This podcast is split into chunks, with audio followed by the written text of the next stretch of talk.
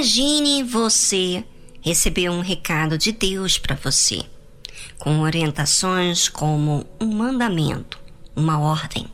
Pensou? Que privilégio você se sentiria, é ou não é? Saber que Deus te viu e te mandou um recado através do seu servo, não é? E sabe que essa grande oportunidade aconteceu com os responsáveis de tribos e com os, os anciãos de Israel.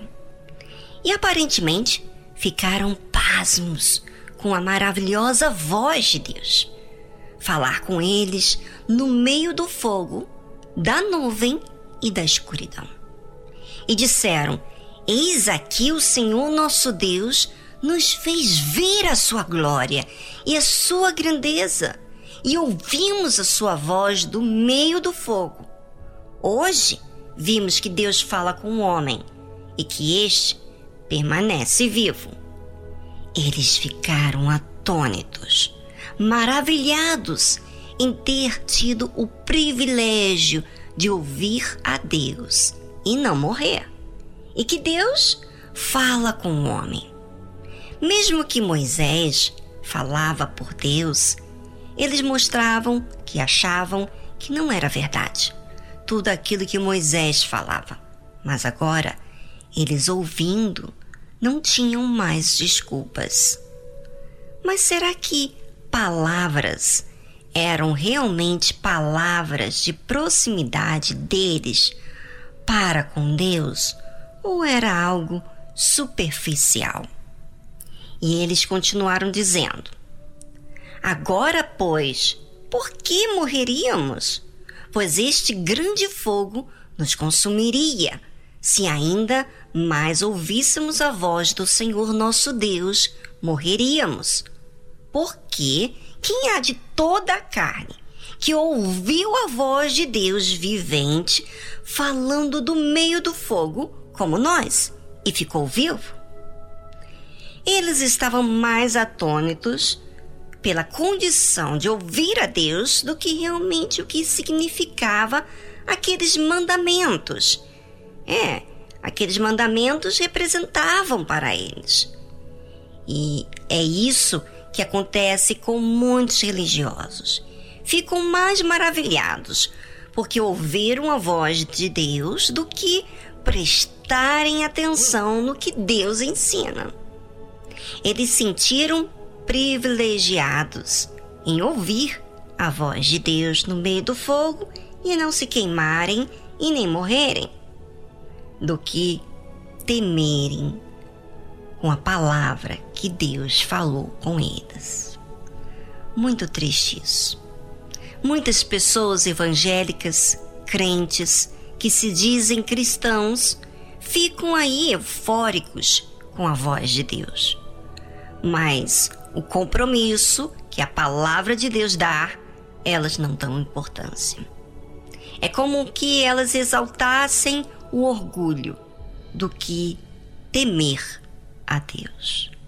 A palavra de Deus, ouvinte, é penetrante. Mas se você ouvir como religioso, você terá apenas consciência do que a palavra de Deus diz, mas vida em si, não. Ouvinte, de nada serve de você ouvir e gostar, e até divulgar, mas se você não receber a palavra de Deus para você, ih, você vai estar tá dizendo o seguinte para Deus: o que o Senhor diz não é para mim. Eu não te recebo, porque eu sei como me conduzir. Os teus mandamentos não é para mim. Não peco e tudo isso que você diz, sabe o que, que é? Não é verdade, é um alto engano. A palavra de Deus é para todos nós.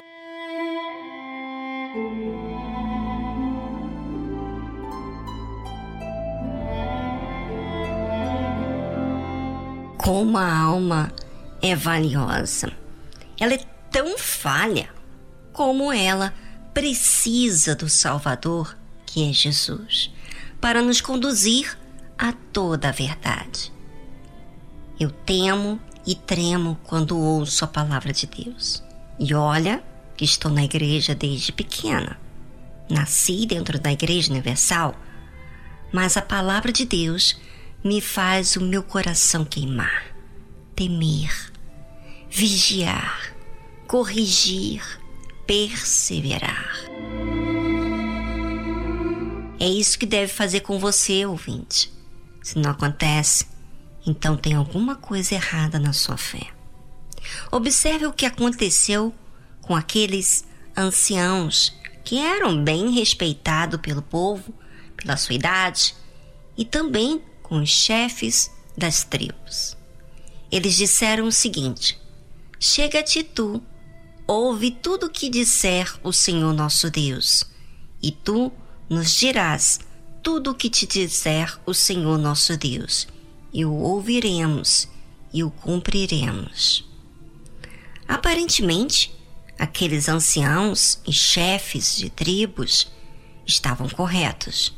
Estavam convidando a outros ouvirem a Deus. Porém, olha o que, que aconteceu.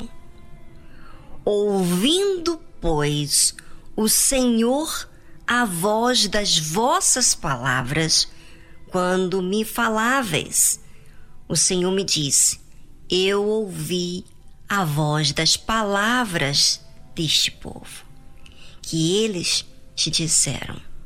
Em tudo falaram bem. Quem dera que eles tivessem tal coração que me temessem e guardassem todos os meus mandamentos todos os dias, para que bem lhe fosse a eles e a seus filhos para sempre. Deus ouve você, religioso, crente, cristão, o que você diz aos outros.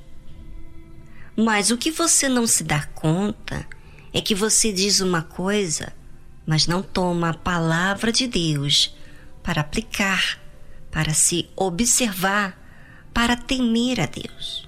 Ou seja, não tem cuidado com a tua alma. E Deus vê isso. Ele quer cuidar de você, porque você precisa.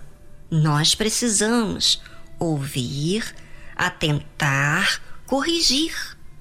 O que adianta tanto conhecimento? Para você mostrar que sabe? Ou é para você dar vida? Mas que vida? Vida de religioso? Vida de vaidade? Ou é vida de prática? de testemunho de vida? Bem, a resposta é com você. Avalie e você vai ver pelos fatos as respostas.